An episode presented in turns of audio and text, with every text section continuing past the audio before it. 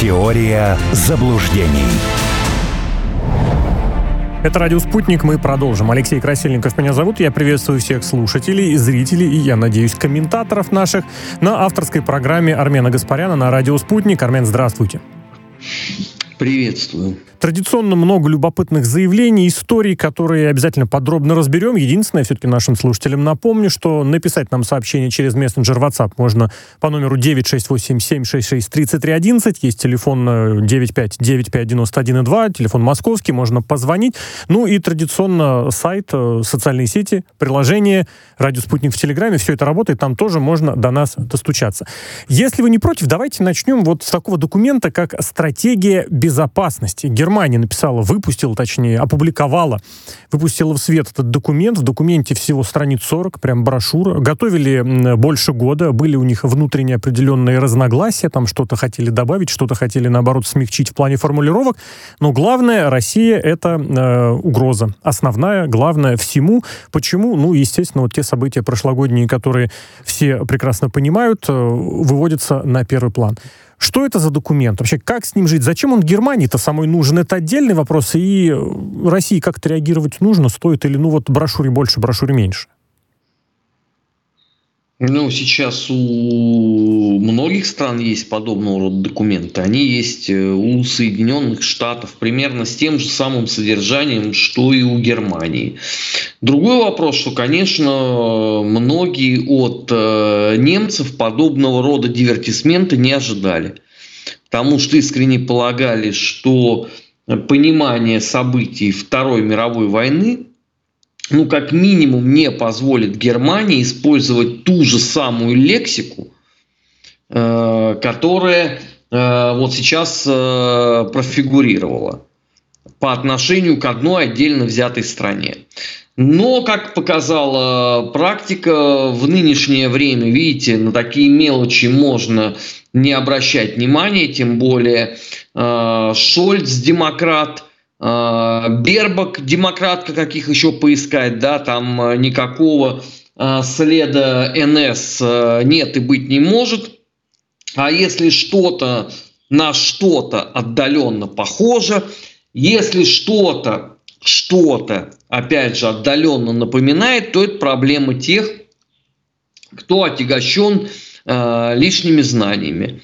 Э, к сожалению, в Германии, видите, таковых э, среди политического руководства страны категорически не нашлось. А, как реагировать?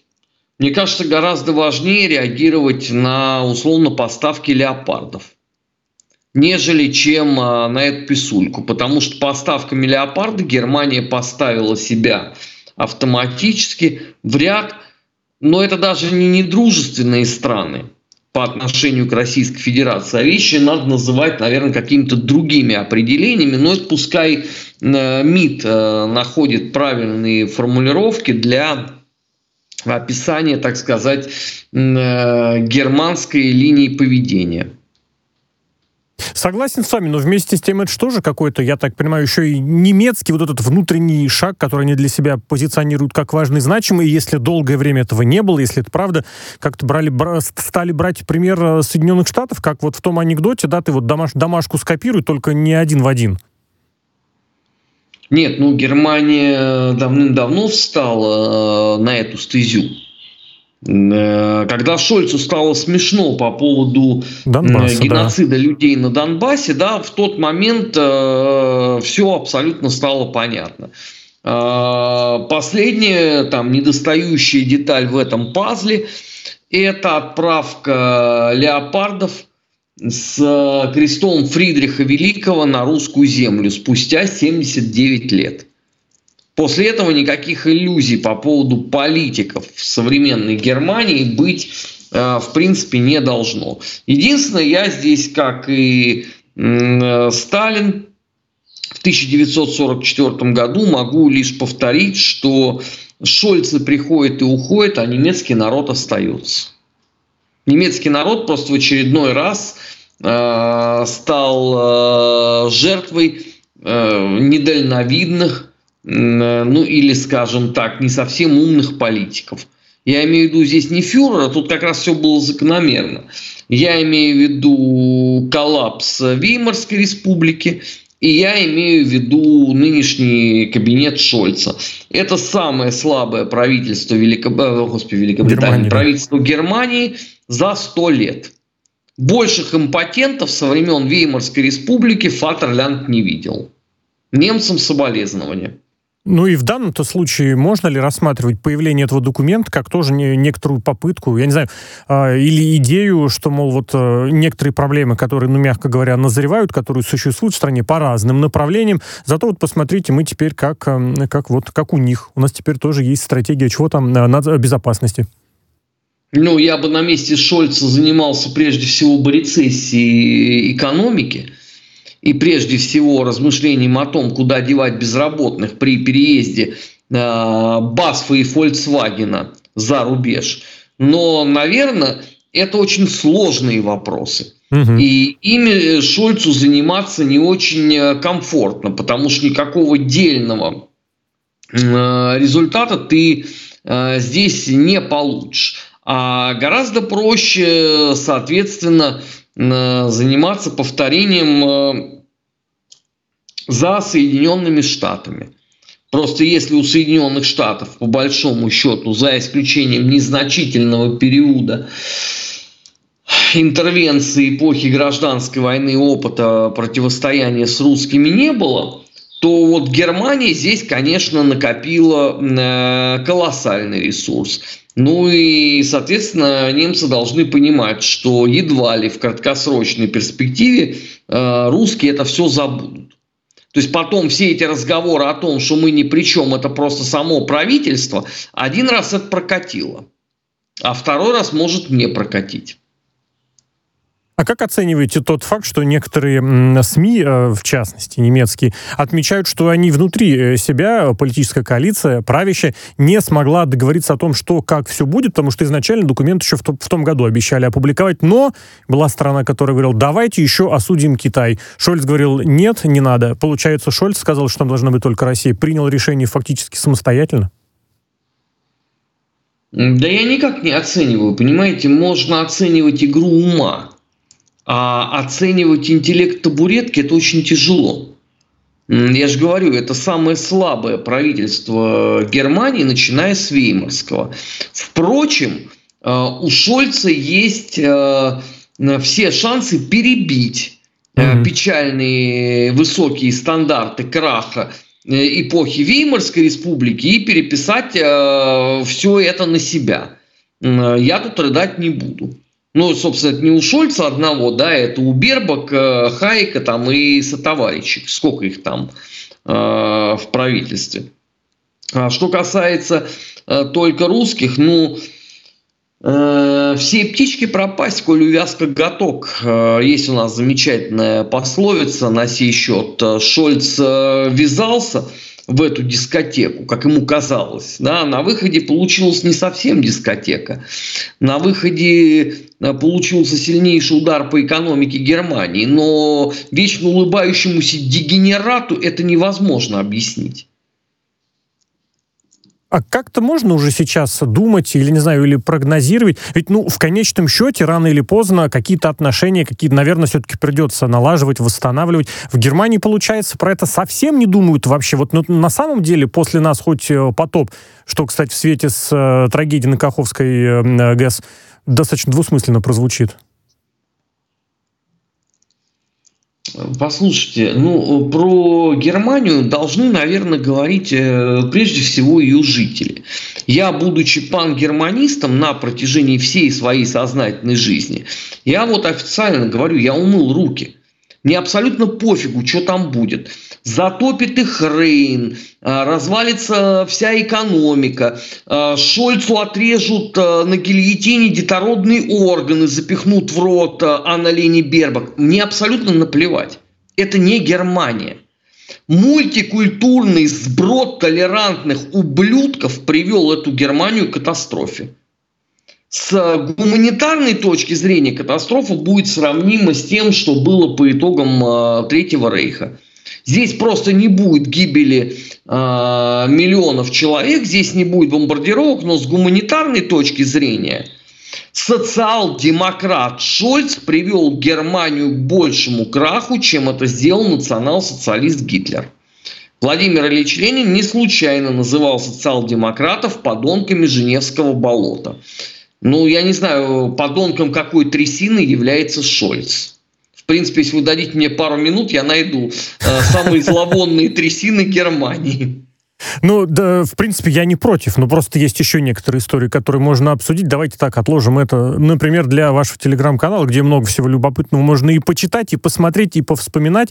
Э, благо, можно работать не только в аудиорежиме, но и в текстовом. Э, Армен, тогда в, продолжении э, есть, э, есть страны, есть континенты, есть регионы, где готовы вести э, сотрудничество с Россией, сотрудничество взаимовыгодное на основе не каких-то убеждений или новеньких идей, а на, на основании того, чтобы было удобно и выгодно и тем, и другим. Это, в частности, Африка. С Африкой планируется, с представителями Африки планируется большой форум, причем не первый. Э, после них много любопытных заявлений делаются и решений принимаются. Вот здесь и сейчас э, отмечают, что на страны Африки, которые могли бы, хотели бы принять участие в саммите, оказывается давление. Говорит об этом помощник президента России Юрий Ушаков. Как данную ситуацию оценивать? Потому что, ну, действительно, в последние, может быть, быть, даже несколько лет это ощущается. Это видно по событиям. Стоит какой-нибудь стране сделать заявление, шажочек в сторону России, как сразу внезапно возникают и какие-нибудь волнения, а то и революции, и перевороты. Ну, слушайте, на протяжении скольких лет э, в это вкладывались э, очень серьезные денежные средства. На протяжении скольких лет э, всем странам говорили, как в фильме «Джентльмены удачи». Ты туда не ходи, ты сюда ходи, снег на башка упадет. Но параллельно же за счет НКО, за счет клиентелы создавался обоз людей, которые в нужный момент начнут э, голосить. Схема едина, что для Европы, что для Южной Америки, что для Африки. Э, и она все время будет работать. Потому что люди получали зарплату годами да, за демонстрирование своей позиции. Им больше-то ничего не нужно было. То есть, что проще, да, тебе платят э, ежегодно деньги, а ты там должен пару раз в году выйти на э, условную плац или пляц какой-нибудь и заорать э, нечеловеческим э, голосом, что ты полностью поддерживаешь э, позицию западной демократии.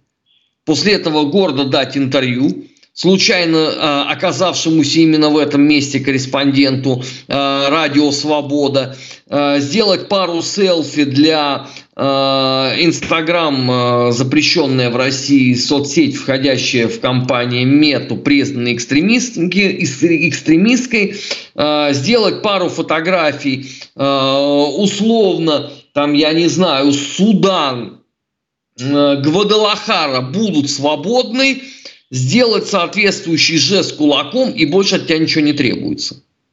Ну, если это все сделано, почему это не должно работать? Потому что для некоторых наших идиотов это элемент новизны, но они неизлечимы, к сожалению. Ну, это правда. Ни годы, ни проведенные э, сессии э, в законодательной власти, ни какие-то жалкие недели практической работы не способны образумить наших олигофренов. Это данность. С этим нельзя ничего поделать. Они даже Путина не понимают.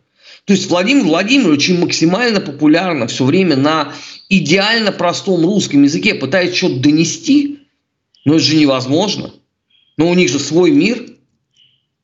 Поэтому для них, конечно, это все неожиданно. Чего это вдруг там э, кто-то возбух в Кот-Дивуаре? Но если перестать глаза заливать ректификатом, то, наверное, это будет очевидно. Это, знаете, это меня умиляет. Э, из года в год я, я читаю и слышу одно и то же. Обязательно выйдет какой-нибудь озабоченный постсоветским пространством идиот и скажет, непонятно, а что это они там в Киргизии опять станцевали. Наверное, потому, пень ты трухлявый, что там 7 НКО на одного, то там э, одно НКО на 7 взрослых жителей республики. Наверное, если в твою голову это можно какой-нибудь, я не знаю, бензопилой дружба внести, фрезой э, или бетономешалкой, тогда, может быть, ты перестанешь удивляться. Но поскольку, да, я этот процесс наблюдаю в активной фазе, уже вот страшно сказать, сколько лет, и он не меняется – и все время выйдет вот э, дышащее э, ректификатом тело, шевелящее усами, э, который посмотрит сквозь вас э, пасмурным взором и скажет, совершенно не понятно, что это они там оживились. Ну, действительно, тебе будет понятно только после эвтаназии. Это единственное, что здесь можно сказать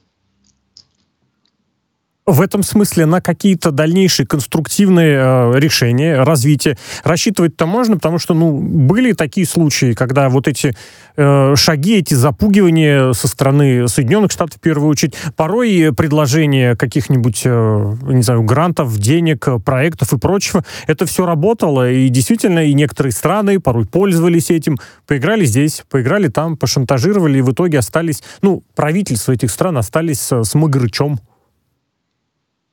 Нет, ну, вы не путайте правительство и, э, так сказать, общественно-политические организации. Зачастую главное парное получали именно они. Да, вы правы. Спасибо большое, а, что поправили. Не, а не правительство. Правительство-то что? А, они должны находиться э, в формате э, той политики, которая проводится да, здесь воленс или не воленс, у тебя отсутствует по большому счету возможность э, некого обратного действия. Исключение составляют страны, которые э, руководились политиками, ну, скажем так, правоконсервативной ориентации, в нормальном понимании, не в нынешнем, опять же, да, потому что есть разница, что раньше было правоконсервативной мыслью, что и является сегодня. Исключение может составлять Венгрия, так она и огребает за всех. В принципе. А все остальные что? Э, работают э, фирсом из вишневого сада. Куда-то все ушли, вот кресло, я здесь посижу все, за это и получают деньги. А организации занимаются совершенно другим. Собственно, если посмотреть, то максимальное число антироссийских или же русофобских мероприятий проводилось не правительствами каких-то стран, а проводилось общественными организациями. Вы это можете посмотреть на уровне Польши, на уровне Чехии, на уровне там, э, кто у нас отдельно русофобствует, Норвегии там и так далее, и так далее. В основном работают общественники. И они свое зато получают. А правительство, так сказать, фиксирует э, в конечной сборке уже готовый результат. Деньги они получают ежегодно. Это субсидии Европейского Союза на каждую из э, стран-участниц а не за каждую проведенную а, антироссийскую акцию. Потому что если бы оплачивалось бы, оплачивался бы любой антироссийский чих, все деньги забрала бы Польша. Там ничего не осталось бы даже тараканам. В принципе, нечего было бы обсуждать. Сбор ушел в казино. Все. Есть какие-нибудь направления, проекты, может быть, заявления от э, саммита Россия-Африка, которые вы лично ожидаете? Вот за чем, например, последить? Где вот будет вектор в дальнейшем? Меня гораздо больше интересует на самом деле, какие санкции получит, например, Южноафриканская республика. Вот это мне интересно. А то, что развитие торгово-экономических, торгово-промышленных связей будет происходить, меня, для меня это, собственно, очевидно. А вот что коллективный Запад предложит, и под какие пакеты санкций, в том числе и персональных, э, попадут страны-участницы, в определенном смысле слова это любопытно. Хотя, опять же, но только для того, чтобы зафиксировать э, общую статистику. Э, потому что вот если меня сейчас спросить, э, сколько всего получили Россия и Беларусь, ну я даже, наверное, до рубля-то и не назову. Знаю, что Россия перешагнула за 1350, по-моему, а вот сколько Беларуси, я уже даже и не вспомню. Но так ничего, белорусы живут э, и замечательно себя чувствуют. Я каждый день общаюсь с разными белорусами, поэтому у меня с этой точки зрения есть репрезентативная э, выборка. Просто тут действительно вот это африканское направление становится таким очень популярным и в плане дискуссий, в плане каких-то, э, я не знаю, направлений для развития, об этом много говорят, много времени уделяют, но как-то вот что-нибудь такое глобальное, любопытно же было бы увидеть. Ну вот, например, а стоило сказать одной стране про военную базу и сразу же, ну, российскую военную базу на территории Африки, еще и рядом с Красным морем. Но это ж какой прям, я не знаю, хорек в муравейнике появился. Нет, хорек в курятнике, жук в муравейнике.